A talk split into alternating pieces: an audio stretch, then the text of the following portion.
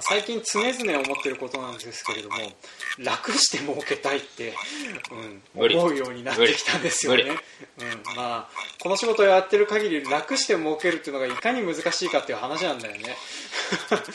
でまああの、まあ、最近そのまあ、ちょっといろいろと例えばニュースとかで、えー過労死の話題が結構取り上げられてたりしますね、はい。まあ、大変痛ましいことではあるんですけどもあのなんで死ぬまで働くのかっていう風な話とか結構出たりはするんですけどもそのぐらいの労働量じゃないと回らない仕事みたいなものも悲しいかな存在はしてたりはするんですよね。でたまにその手の過労死関連のニュースの中にあのブロガーの方々がキラキラした感じで記事を書かれている中に、えー、とそんなに辛いなら独立して農業をしようみたいなことを書かれている方がいらっしゃるんですけど、まあ、それはちょっとどうかなって思う部分もあるので、ちょっとその辺の部分そんをな人いんの？なんかねそういう風な記事を34個見つけて。バカだねね、そうなんだよね、まあ、あの気軽に独立するとかっていうよりはなんか他の会社に入るなり例えば農業するしたいっていうんだったら農業法人探してみるなりっていうふうなことを考えたりするのを、就職して普通に働いた方がいいよ、そうね。っていうふうなあの今回はその鉛のような金言が聞ける回になっておりますので、まあ、そもそもあの僕らの労働時間って統計がないんですよね、うん。ない。だって人それぞれだもん。人それぞれなんですよね。だって個人事業主とか、まあ、法人はそういう会社だけど。うん一人一人社長全員違うわけだからね。やり方が全部違うからね。ね。だからもう同じ、えー、と露地栽培でも作ってるものの種類によっては全然違うしね、あのまあ、それも稲作とか麦とか、あの複合とか。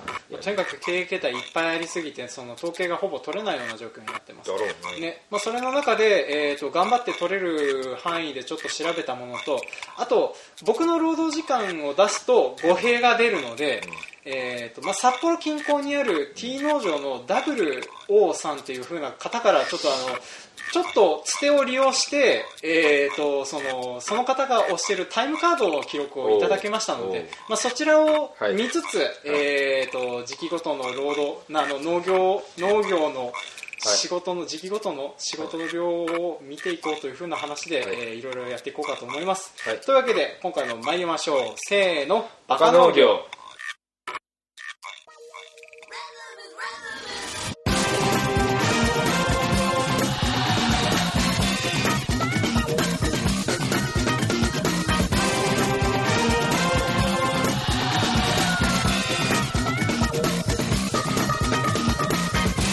番組は北海道の中心部札幌市のちょっと東側にある江別市から青年農業者がお送りする不真面目系農業トーク番組です。お相手を務めさせていただくのはジョンといっちゃんです。はい今回もよろしくお願いします。はい、というわけであのペンダさんは前撮りしてるので、はい。あの我々2人で、えーはい。別撮りしてやっていきますでこの月労働時間なんですけれども、はい。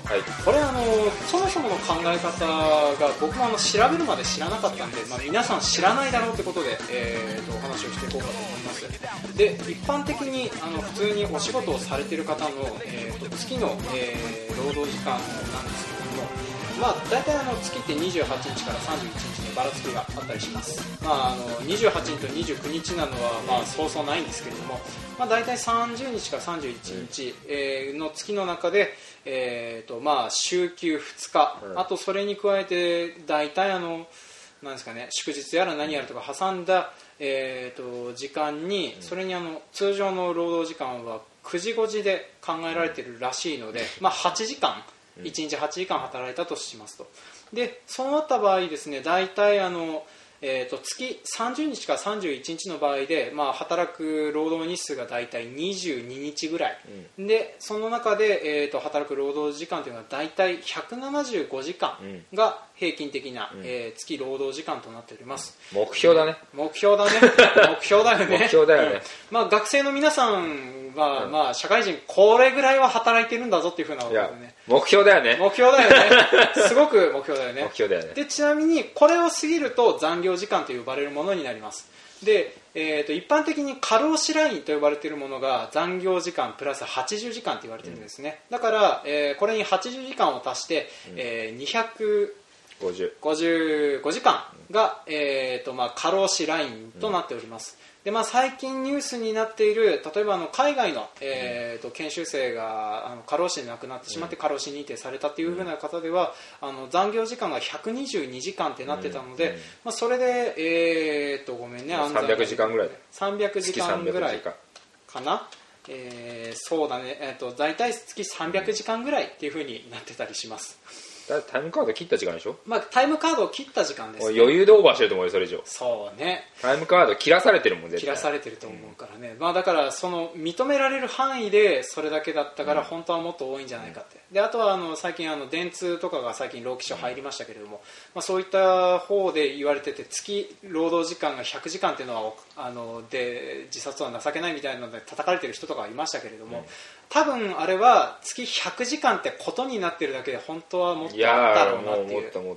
寝てないと思う。寝てない、うん、で睡眠時間が2時間になるのはそうだな。あの残業時間100時間ポッチでなるわけがないなるわけない。っていう話なんですよね、まあ、そんなことを我々がなぜ豪語できるかと言いますと, えーと似たような生ですね活送ってか。らまあね 似たような生活をねうん、たまに送ってたりするからなん常にじゃないですよたまにね。うん。でえーとまあ、そんな生活を送ってる我々なんですけど、まあ、なんで農業者はこういうふうなことができるのかというふうに話をしていくと、まあ、先に話をするとまずあの僕ら、えー、と基本的に農業あの農基労基法、えー労働基準法の適用除外というふうに言われている区分のお仕事だったりするんです。まあ、なんでかというとその天候に左右されたりするので、その仕事があの定型通りに行えない場合があるというふうな話で、えーそれでその労基法は適用除外となるというふうに言われています。で最近調べて知ったんだけど施設労働とか、えー、と例えばその屋内で数年通して、えー、とキュウリとか、うん。ナスとか作っている場合だと労基法の適用が認められる場合があったりするらしいので、えー規則はあ規則正しいって認められてるんだね。そう。だから施設栽培とかだとたまにそれが、あの問題になるみたいで、うん。まあ、そういう場合はあの36協定って言ってあの従業員と雇用主。で、まあ、従業員が3分の1を加盟している、えー、と組合と雇用主が協定を結ぶことによって、それでそのこのはみ出た労働時間分は全然余裕ですよっていうふうな宣言が元で、えーとそういうふうな労働残業時間とかをやってたりするらしいんですよね。変則労働時間結んでる人もいるよね。ああ。夏の働いた分をうんうん冬あじゃあ冬休んだ分を夏に使うとか、うんうんうん。夏働くとか変則労働時間を使ってる企業もある。あそういうのそう法人ね。うんうん。法人じゃなきゃ無理個人は無理じゃないかな多分。そうだね。まあ個人となってくるとこれはもう農場主とかあと例えば家そ族のどういう雇用関係なのか分かんないけどねちょっと分かんないんだよね。せで先住者ってあるからね。先住者。不思議な不思議な俺よく全然理解してない。先住先住者者は労働者じゃないのかなっていうふうな気もするんだけどよく分からん。まあちょっとこの辺でよくわからんような状態になってます、でよくわからんような状況になってるおかげであの農業者の労働時間って統計がほぼないんですよね。取ってる人いないであるのがあの家族経営の作物ごとの統計みああ。1年間の統計みたいな時間はいがあったりするんですよね、まあ、例えば、えー、と稲作単単一経営で、はい。まあ、面積が15ヘクタール以上だったりすると大体、えー年間3000時間弱ぐらい。で、まあ、これが、えー、と15ヘクタール以上の、えー、と露地栽培とかだと、まあ、7000時間とか。倍かい。そんな まあ路路地単一とかまあまあ、大体、まあ、僕なんかうちなんかは稲作修行の、えー、と路地野菜とか施設野菜とかいろいろやってるので、まあ、かんあのその一概にこうっていう風な計算が出づらかったりするんですよね。あとはその何人労働者がいるのかっていう風なので割って出すから例えばさあの7000時間あってもあの儲かってるんで10人ぐらいいますよとかって言ったら例えば月当たりに割ったら大体1人当たりの労働時間が8時間切ったりとかするっていう、これが例えばお父さんお母さん息子の3人とかだったりすると稲作だけでも単純計算で、えー、とあれなんですよね。月当たりの労働時間が、えーとまあ、175時間超えるぐらいだったりするんですよね。うん。っていう風なのがあるので、まあ、僕らそのもうさすがに米だけで食える時代ではないので、まあ、いろいろと米だねけで食ってる人もいるけどね。まあねいるけどね。食えない時代っていうのはジョン君が決めてるだけで実際は食えてる人いるからね。なんとも言えないですね。うん、あのなんか34年前正反対のこと言われたような気がしたんだけどね。まあそんなのやでり方だなって最近、まあそうですね。やり方だったりします。いや俺も別に米だけで食えると思ってないから、うんそんなには、まあね。まあ、うちもそんな感じでちょっと米も力は入れてますけれどもそれ以外も力入れていこうってことでいろいろやったりするんですけど、まあ、そういう過程でいろんなものも増やしていくとそれに応じて、えー、と労働時間がどんどん増えてきたりしますと、でやっぱり労働時間を食いやすいのは、えー、と施設栽培とかあの手間がかかる労働集約型って言われる、えー、と作物だったりしますとでそういう風なのがあったりするのであのまあね、あのそりゃいろいろやってたらいろいろと時間もかかって労働時間がえらいことになるよっていう、でそれに加えて例えばあの直接販売をしたりとかあとはあの農協を通さないで直接いろんなところとやり取りをするってなってくると今度はあのバックオフィス業務っていうか、まあ、そもそもオフィス業務あ事務仕事ね。事務仕事ね。事務仕事が結構でき出てきたりしますとでそういう風なのに加えて、えーとまあ、我々あの地域の労働、まあ、この辺は仕事に含めちゃうともうわけわかんなくなっちゃうのでとりあえずここまでしとこうか、うん。まあ、そのような労働時間をして 労働環境で、えー働いていますと。でえー、と差し当たり、あのーまあ、ちょうど昨年の、えー、と10月から、えー、と今年の9月までの、まあ、札幌近郊で農業法人に勤めていらっしゃる WO さん。僕ではないですよ、うん。あそっか。うん、僕ではないですよ、まあ T 農場も合ってるね。まあ、T 農場も合ってるし、まあ、WO さんではあってイニシャルも似てるなって思うんだけど僕ではないですから、はい。えーまあ、その方からの、まあ、タイムカードをいただいているので、まあ、差し当たり、えーとまあえーとまあ、多い時間帯から話をしていきますかね、でえー、ととりあえず9月の、えー、とこの方の労働時間がですね、はい。えー月の労働時間339時間。お働いてるね。働いてますねこの方ね。ねでちょっとこれからあの僕話をしていくときにうっかり自分のことのような喋り方をしてしまう場合があるかもしれないんですけどまあそれはあの感情移入してるんだなって思っていただければいいかなと思います、はい、でまあ、あの先ほどお話しした通り、えー、と過労死ラインっていうふうに言われてるのが80時間が255時間ですから、死んでるね。えーとまあ、死んでるねっていう ふうな労働時間を働いていることになってますまあなあね。でそれでそのぎっちゃんは一応その立場上役員というふうな形なので労基法適用除外だから話せると思うんだけど月どのぐらい俺？360時間じゃない、360時間ね。何も何も考えてないもん、ね。働いてるね。うん、分からんけど、ね。まあしゃあないね。まあ、まあそんな感じでそのそんな労働時間になるんだけど、まあ、なんでこんな労働時間になるかっていうとあの、まあ、単純に僕ら休みがないのが一番原因かなって思うんだけどどうだろう？休みがないっていうか半年勝負だもん。あーだってまあ半年で1年分稼ぐんだから。そうね。だってまあ考えてみ？普通に。うん。175時間でしょ、そうだね。月の労働時間1年で、半分にしてみ？350妥当なんだよ。そうか。まあそうね。ざ変な言い方するとね、うんもうその半年ゼロの場合ね、うん。うんまあゼロはないからあれなんだけどし仕方ない。どどうしようもない、まあ。じゃあ農業しなきゃいいじゃん。にに行き着くぐらいもうどうしようもない現象なん。だそうね。あの僕らはその雪がある間何も農業できないのでまあ別に俺も360時間って言ってるけどそれが正しいって言ってるわけではなくて、うんうん。上手に減らしてそのじ自分の時間を作ってやる人もいるしそれは別に上手だなって思うんだけどうんうん。栽培作物を栽培する路地路地とか何にしよう、作物を栽培するという上で致し方ない労働時間だと俺は思う。そうね。減らしたいよ。減らしたいけど、減らしたいけれども致し方ない。そう致し方ない部分はあるということ。そうなんですよね。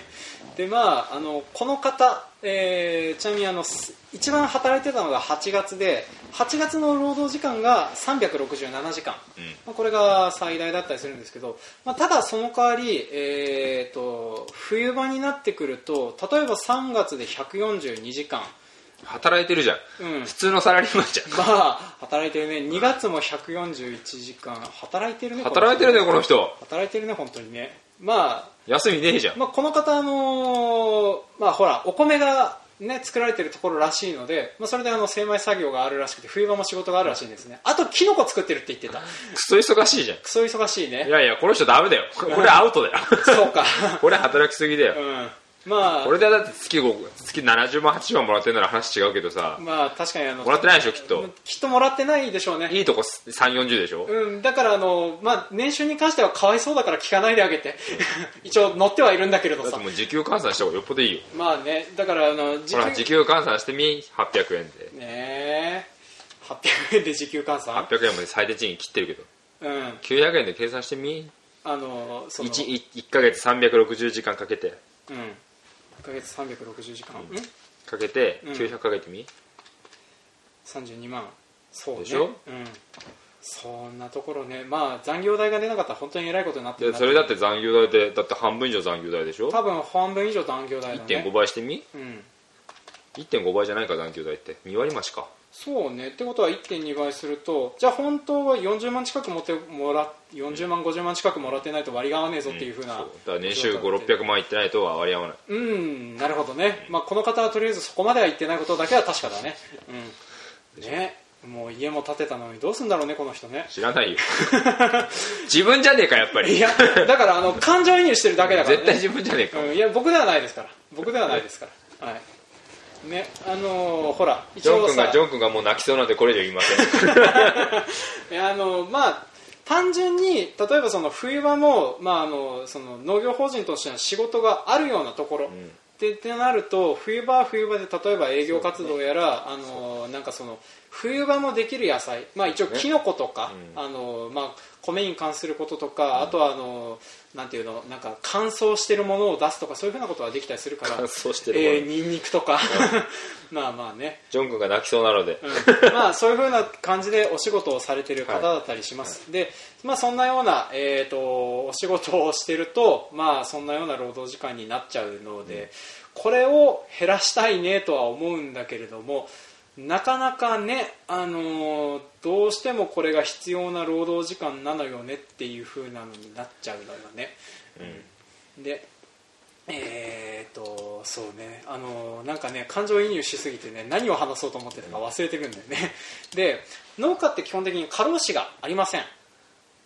うん。まあこれはまあ農業法適用除外になってたりする。過労死？まあ過労死はまあ認定聞かないけど、ううつになる人もいるし、うん。自殺する人も実際はいます。んね。で農作業事故で年間死んでるからね。あれだって過労死だよ多半分。分ねあのそれの話を今しようと思ってたんだけど、えー、と一応この間ニュースになってた中であの建設業の2倍近く、あの死亡事故は起きてたりします。過労死もいいとこだ本当にまあ多分一応これの呼び、えー、と注意喚起の呼びかけの方針としては高齢者が個個人でやってるところとかでまあ、事故が目立ってるんじゃないかって話なんだけれども、ただこの中に入る若年層のやつも多分あの建設業と比べたら多いってなるとうよ。それはやっぱり過労事故につなが,、があい多いんじゃないかなとは思うんですよね。でまあ、あのどっちにしろその、まあ、経営をしている人になってくると本当にあの泊まり込みで、えー、と休めないまま仕事せざるを得ないような状況になったりするのもやむを得ないかなとは思うんだけれども、まあ、従業員でもそのぐらい働かないといけないこともあるとなると大変ですねっていう風な話になりますね。目的がね結局はこう、俺も悩んでるけどうんなんで働くかなんだよ結局は。そこなんだよね、うん。お金が欲しくて働くのかうん、働いた上でお金があるのかでは全然意味が違うから、そうね、目的がお金で働くなら農業よっぽどやめた方がいいと思う。うん、確一応儲かんないうん、であとはあのスローライフではないかなって、まあ、とりあえずスローライフなんかできないよ、普通に考えて、ね。まあ、この方のタイムカードを見る限りではスローライフではいないなっていう、ね、求めるものがうん、違いすぎるから何とも言えない。別にスローライフでやってる人もいるし実際に。ああまあそうだいいんねだよ別に電気も。なく、うんうん。電気もなくて日本と等しくて水だってそこら辺のもの組んで、あお酒だって飲みに行かないとかな、うん結局はそのライフスタイルがライフスタイルイコール農業見たくなってるけどうんうん。そうじゃない人そんな人なんか何パーだからそう、ね、下手したら1パーキロ 0. 何パーでだって有機農業やってる人ですら何パーの次元なのに、うん。そんなことやってる人は0.000で何パーだよ本当に、うん、それがメディアとか媒体に出てあまりにも取り沙汰されるからあ当たり前のように見えるけど一何百万人いる農家は粛々と農作業をして粛々と物を売って稼いでるんだよ。うん、結局は。そうなんだよね。だからうん。その理解が進まない限りは進んでるだろうと思うしうんうん普通の人は思わない。そんなこと、そうだね。そんなブログでキラキラしたした発言をしてる暇があるやつらは知らない。そうね、うん。まあ大体あのとりあえずプロフィール見たらそれは農家の方ではなかったので、ブロガーだけで食ってる人方だからまあそれはそれで大変なんだろうなとは思うことはあるんだけれど。まあ結局あの人たちだって仕事っていうものじゃ、まあブロガーだろうなんだろうそうなんだけどサラリーサラリーマン会社勤めのサラリーマン以外の人たちの労働時間って算出できないじゃん。個人事業主は特に。まあそうだね。うん。一概にその計算してサラリーをもらってる生活収支175%のブロガーの人だって実際ねうん。うんブログ自体が仕事なんだから。うんうん。お金稼ぐんだったら。もう何百時間何千時間って下手して働いてんだよ。うん。ただ結局はその働き方が好きだから、うん。好きなことをしてるのって苦じゃないじゃん。そうね。だってだから1日何時間俺ゲーム好きだから、うんうん。学生の頃なんか12時間14時間やろうがもう全然平気だった。やっぱり好きなんだよ、そうだね。まあだからそれで、まあ、できてるっていうふうな部分はあっそう。たり好きじゃないことをずっとやることが一番辛いだけなのあー。結局は。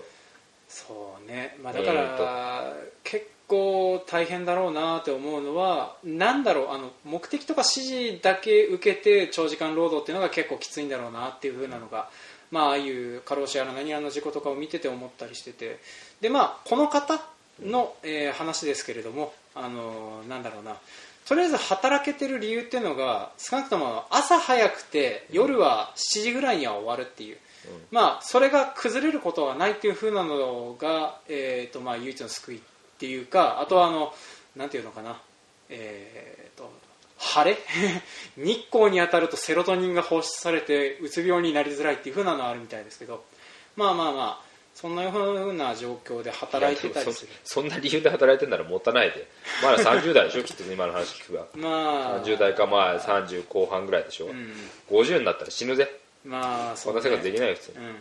まあ、だからとりあえずあのなんとかしないといけないですねっていうふうなのなんですけれどもまあちょっと今のところ方針がなかなか見つからないような状況なんですけどただなんかこういうふうなのをなんとかしていくっていうふうなのを考えていくと、なんだろうなあの例えばバランスなんだよなって思うんですよね。例えばそのもっと経営規模が倍近くあったら、ここまでやらなくていいんじゃないかなって思うことあるんですよね。例えばあの、えー、とそこまで手間のかからないものを面積の規模の暴力で収益を上げて働くってことはできるかもしれないし、あとはあのーなんだろうな。あの、ね機械に頼るってこと？まあ、機械に頼るとかその、なんだろうあんまり人が働かなくて済むような状況を作ってしまうっていう風になってくると、うん。まあ、それはそれで大変かもしれないけどでも多分ここまで働かなくてもいいんじゃないかなっていうのがあったりするんだよね、まあ、それかあとはあのなんだろう規模を逆に圧縮してしまって何かで短縮すなんかあの施設裁判の高効率のいいものに変えていくとか、まあ、あとはもっとお金が儲かる方法があればいいなっていう風なのをちょっと考えたりしながら、えーお仕事をしてたりするみたいですね、うん。っていう風な感じでちょっとおお葬式ムードになりつつあるんですけれども。まあよよくわからん。面積の大小でうん。効率が悪いっていうなら、今ある面積で最大で使えない人なんだからもうずっと使えないよ、そうか。と俺は思うよ。だってうん。要は国が定めたさそうん。の基準とか15兆以上だったらなんちゃらかんちゃらとか10兆以下だったらなんちゃらかんちゃらっていっぱいあるけど機械それはメインは機械であって、うん10兆が全部離れてれば全然話が違うし10兆まとまってれば全然話が違うし、まあぜうん。全部の人が当てはまらないんだけどその中で最大限うち俺はここだけ語るけど、うんうん。俺全然うまくやれてない。もうこんうんこれ聞いてる多分会社の人間はお前バカじゃないのって笑ってると思うけど うんいればね。全然できてないけどけども今あるものの中で最大限効率よく働けてなくて規模が縮小とか拡大とか言ってるのはうそもそも間違ってる。んまあじゃあそもそも。今現在が最大でできてないんだから、うんうん。広げたところでできないよあーじゃあそのなんていうのかなその方針自体が何か定まっていないからそういうふうになってる可能性が高いそこだよ。あーそうだろうね。じゃあとりあえずこの人にそういうふうに伝えておきます。申し訳ないけどその、面積のせいにしたりとか、うん。まあ俺もよくやるけど面積が広いとか中途半端ってのはもちろんある。うんうん。だからそれやめればいいんだもん。あーその面積勝負みたいなところ？そう、ん。面積が中途半端だっていうなら、うん。思いっきり広げるか少なくするかやめればいいんだ、うん。やめられない理由があってそれに文句言うならやっぱり頑張るしかないそこは。そうね。だからこの辺は本当にあのどっちかっていうと根性勝負じゃなくてあのなんだろうりあの発想とかそう。何ん、そう。で多分か状況をこの人から伺う限りではあのあれなんですよね。多分いろいろと手広くやりすぎていて本来は減らした方がいいものもやっているとかっていう余計なことししてんでしょまあ多分余計なことしてるんだと思う。すよ単純に3月ぐらいに、うん。まあ俺もそうなんだけど日今今時期か今時期から来年どうしようかなってうんうん。机の上で考えるでしょ。うんうん。机の上ってさ楽しいんだよ。ね。できちゃいそうで。うんうん。で実際やったらできなかったっていうパターン、まあ、今年はまさに俺そうなんだけど全然できなかったから、ひどいぐらいできなくてどうしようもなかったんだけどやめたらいいって分かってるものがあったらやめればいいし。そうね。それが会社の方針と食い違って辛い でも辛いですって言うんだったらやめるか頑張るかしかないんだけど、まあうん多分頑張るんだろうけど。うん。普通にまあ分からんけど10兆もあれば。まあや。る10兆っていうかまあ1兆1兆、まあ、5単でもだって風呂に面積だって5単だったらどうする？五反だったらえー、兼業農家やるかな。本当、いやーでもどうだろう。五反だけで例えば専業農家で頑張るっていうんだったら僕だったら施設栽培するかな、全施設栽培全突っぱな気するな。うん。まあそんなもんだよね、俺もそうだ。全部施設にすると思うん。うんまあってなるとやっぱその面積をうまく使うバランスの配分を考えていかないとっていう風な感じになるのかな。だまあちゃんと人数の配分とか無理じゃない人数の配分を出すしかない。そうだね。しそれに対するまあ俺今本当に自分でやってないことを全部言うなラジオで。うん。やらなきゃいけないと思ってること。まあある程度のコストを出してうんうん。売りを立てるしかないまあそんなような感じで、まあ、対策みたいなお話もできたところで、えー、と今回の総括としては、まあ、まあとりあえず、えー、となんだろうな。労働時間から逃げて農業に来ると大変なことになるよって話とあとはまあ結構な量を働いてるよっていうふうな話とあとはあの、まあ、その辺の仕事を減らす考え方みたいな話として、えーとまあ、今回3パーツぐらいで話をしてきましたので。で農協で挫折する人いっぱいいるじゃんその人付き合いがないとかさ。そうね。俺なんかで本本かなんかで言うんだけど農業ほどひまあ俺も思うけど農業ほどうん。人付き合いが面倒くさいもんないと思うよ、そうね。入ったら入ったですっげえ面倒くさいから、うん、あのどうしても地域の人と関わらざるを得ない仕事になってくるので本当にその人嫌いが田舎に来るのは無理だぞっていう風なのをやっぱ思人嫌いなら都会の方がよっぽどいいよがいい、うん、人がたくさんいる方があのみんなに紛れて扱われないで済むからね、うん、っていう風なのを思ったりするのでまあだからなんかあの割とそのノスタルジーを転化される、えー、と対象として農業ってある気がするんだよね、うん。なんだけどそれもちょっとどうかなって思う面も含めて、まあ、今回ちょっとこんなような話をさせていただきました、ねあのーまあ、それでも農業やってみたいという風な方は全然来ていただけれ全然目ばなっていう。的があれば全然、まあ農業でお金を儲けたいってなったらちょっと今の現状だと大変だよとは思うけど違うとは言わないけど、違うとは言わんけどお金を稼ぎたいから農業するならお金を稼ぐことが他のことやった方がいいと。手っ取り早いと。思ううん、だからあの僕多分スローライフ一番手っ取り早いのは証券会社で40代ぐらいまでがっつり稼いで、アーリーリタイアするのが一番手っ取り早いかなっていうのが最近思ったところです、そっちの方がいいうん。ねできるなら。まあねあとは仙人みたいな暮らしをすれば農業はできるんだけれど。霞食って生きていけるなら何でもできる。ね。そんなの別に農業じゃなくてもいい、まあ農業じゃなくて。山こもってりゃいいまあ、それはあの自給自足っていう、まあ、また別のやつだからね。そうそうう。ん。はい、じゃあだいぶ、えー、とヒートアップしてしまったのでとりあえずこの辺で一旦締めたいと思います、はい。というわけで今回は労働時間のお話でした。はい。はいはい今回も長々と聞いてくださいましてありがとうございました。ありがとうございました。はい、当番組では感想コメントを募集しております。メールアドレスバカ農業 .gmail.com までメールをいただくか Facebook ページブログ Twitter などでもコメントを募集しておりますえーとですねまあ、読みやすいのは、えーメール、Facebook、Twitter の順となっておりますので、メールくれていいじゃんもう。まあ、メールくれると嬉しいです、はい、あとはあの、まあ、なんか Facebook の方が手っ取り早いよとか Twitter の方が手っ取り早いよって方は、まあ、それで使いやすい方のでください。であと Twitter はできればリプライかダイレクトメールダイレクトメール DM? DM だね GM DM を送っていただけると,、えー、とこちらとしては読みやすいので。俺ツイッターしたことないから分からん まあ、あとは、なんだろうな、最近、まあ、まあ、の話とか、するっていうか、まあ、お知らせ事なんか特にないよね、冬場にかけてとかだったら。まあ、これが配信されるのがそもそもいつだって話なんだけど、へー多分ね、4週後だから、はいえっ、とね、20日、うーんと、19とか26あたりになるかな、これ配信。まあ遠いうんまあ、多分僕は来年の2月の雪まつりやってるぐらいの時期にあの地下鉄あの札幌の地下の歩行空間で米のテスト販売をする予定になりますすげえ。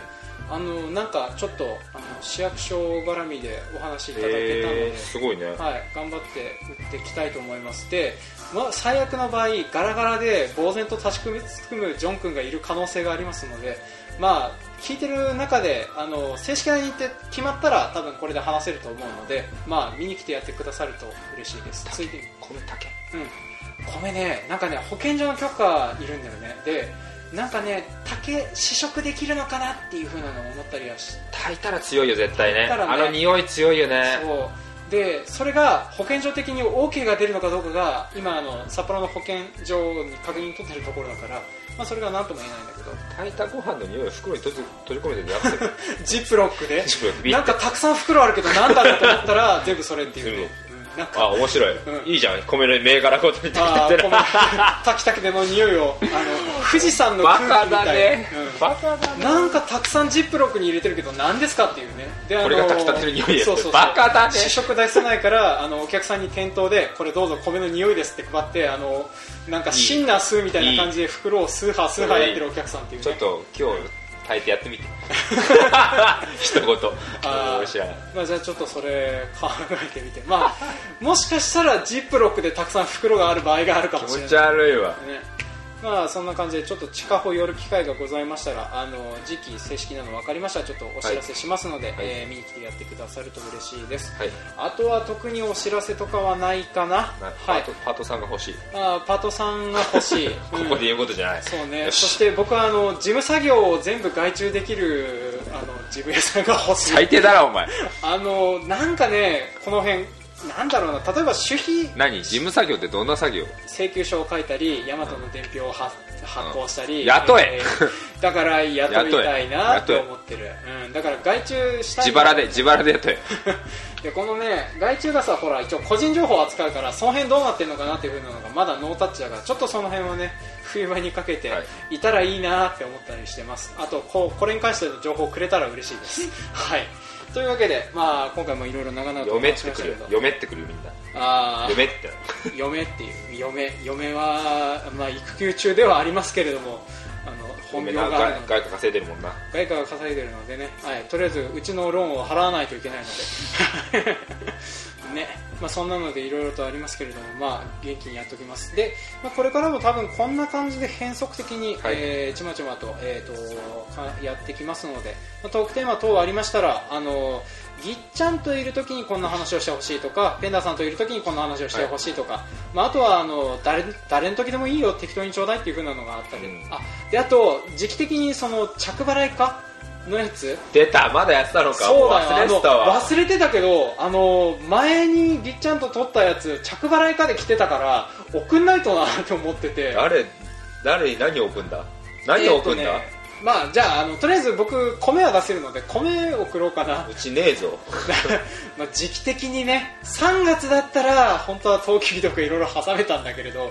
あーまあね。まあうん、今からか、まあ、まあこの時期だからねまあそういうふうなすいません扱う時期の僕らがなちっちゃい大根とかある。の まあちょっとねクール便で送るとね荷物いい値段になっちゃうんでちょっといやいやまあもうこの時期クールあでもまあ暑いか本州だったら。あまあちょっとね道内なら別だけど。うん、で。あと道内クール便に入れないと凍るっていうのがあるからさ。あ冬はね。冬はね冬はね。まあそういう風なのがあるのでちょっと中考えどるっちだよクールってなんだよ。